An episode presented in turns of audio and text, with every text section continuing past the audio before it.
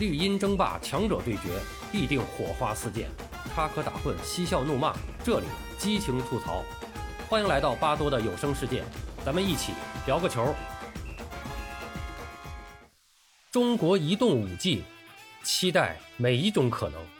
本节目由中国移动首席冠名播出。朋友们好，我是巴多。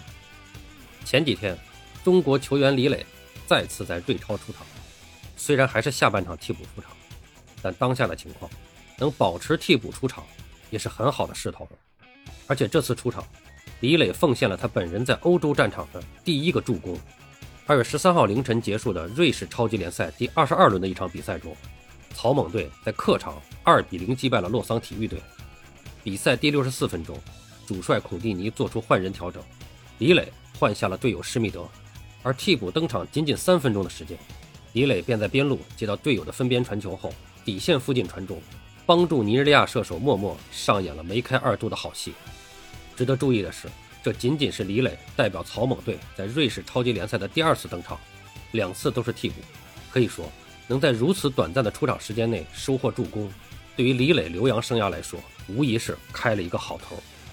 赛后，李磊在权威外媒的评分高达七点五分，在草蜢队出场的球员中位居第三。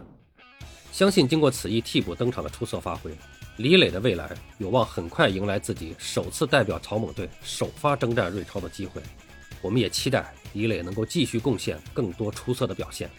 几乎同时，我们又听到一个令人欣喜的消息：上海海港足球俱乐部官方宣布，18岁小将贾博言正式开启留洋，同样加盟李磊所在的瑞超草蜢足球俱乐部。贾博言成为继西班牙人的吴磊、草蜢的李磊。维拉泽的郭田雨和拜仁慕尼黑的刘少子阳后，第五位在欧洲主流联赛效力的中国球员。草蜢此举也开创了留洋新历史。瑞士草蜢队仅仅用了两个月的时间，便成为了首支同时拥有两位中国国字号球员的海外球队。不过，贾博言加盟后将租借至克罗地亚乙级球队杜布拉瓦，一直踢到赛季末。对于租借的原因，有知情记者透露，由于无法在一线联赛立足。贾博言没有劳工证，所以租借也是变通之举，帮助贾博言提升出场时间，尽快拿到劳工证，随后便可以返回草蜢。草蜢之所以选择贾博言，绝非看中其背后的市场，该俱乐部已经跟踪贾博言两年时间，最终决定引进也是综合判断的结果。现年十八岁的贾博言可谓少年成名，曾经接受了幸运星和海港两家俱乐部青训体系的培养。十六岁就亮相中超赛场，还成为了英国权威媒体认定的世界足坛六十大新星，也是国字号球队的常客，足以证明贾博言有着一定的发展潜力。因而此番草蜢引援，这笔买卖大概率是有的赚。说实话，瑞超不是一个很好踢的联赛，草蜢作为升班马，在联赛中的竞争压力也是比较大的，所以无论李磊还是贾博言，都要做好充分的、长期的应对困难的准备。而这次为什么又是瑞士草蜢？下面今天的重点来了，咱们扒一扒当前我们中国一位低调的资本大鳄的足球版图，他就是复兴集团和他的创始人郭广昌。这是一个典型的带有着江浙沪的经历，以及步步为营和精打细算风格烙印的江南民营企业家。许老板玩恒大，王老板玩华夏，张老板玩苏宁，树老板玩权健。作为复兴集团的创始人，同时作为曾经的复旦大学毕业的高材生，郭老板在中国富豪榜上是绝对占有一席之地的。前面说的那几位玩足球，玩的都是中超，现在也都玩不下去了，而郭老板则完全不同。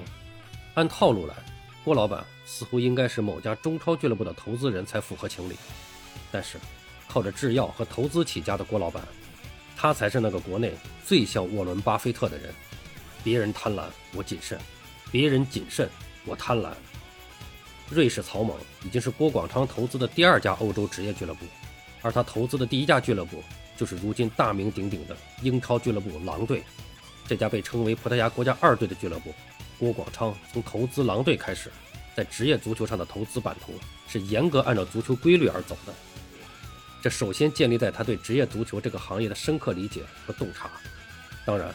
他也缺不了背后的高人指点，那就是葡萄牙的顶级经纪人豪尔赫门德斯。郭和门之间并不是简简单单的俱乐部和经纪人的合作，门德斯的经纪公司里面有百分之二十的股份是郭广昌持有的，所以你才会看到为什么狼队会出现大量的葡萄牙球员。郭和门对狼队的战略布局，事实上在狼队还在英冠的时候就已经开始了。在一八一九赛季，狼队冲上英超之后，球队里面像阿达马特劳雷、鲁本内维斯、迪奥戈若塔等球员。都给狼队带来巨大的升值和溢价，所以狼队对于郭广昌来说是欧洲足球版图的一个试水。但这个平台对于仅仅拥有一家职业俱乐部的郭广昌来说显然是不够的。一个完整的产业链，你需要控制的是产业的上中下游。上游有门德斯对接欧洲的一些超级豪门，这是出货的地方；中游是狼队俱乐部一个培育养殖基地。那么你需要一个持续能够进货的地方，这个地方。就是李磊和贾博洋加盟的瑞士草蜢。郭广昌在收购草蜢的时候，采用的是和收购狼队同样的逻辑，低级别收购策略。二零二零年收购草蜢时，作为百年瑞士豪门的草蜢俱乐部正在低谷，深陷瑞士二级联赛。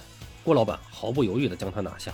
但这家瑞士百年老店的底蕴一直在，去年就顺利冲超成功。我们可以预见的是，草蜢将成为英超狼队年轻球员的培养基地。大量没有英超上场时间的年轻球员将在草蜢完成他们职业生涯的历练，而在去年，我们已经能够看到两队之间频繁的球员操作。至此，欧洲足球版图里面上中下游全产业链布局，郭广昌已经全部完成。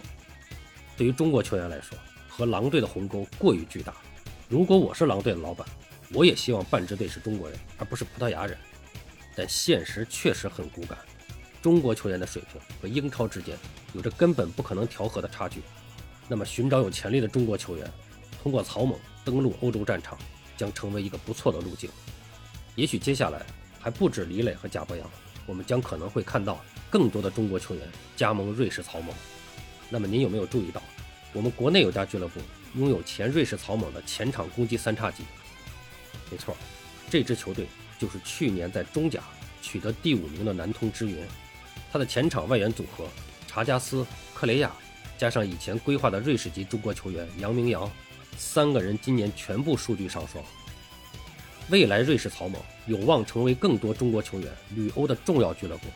作为一个踏板和起点，草蜢几乎是最完美的选择。好了，今天咱们就聊这么多，感谢您的收听，欢迎订阅、评论、转发，巴多聊个球，我们下期再见。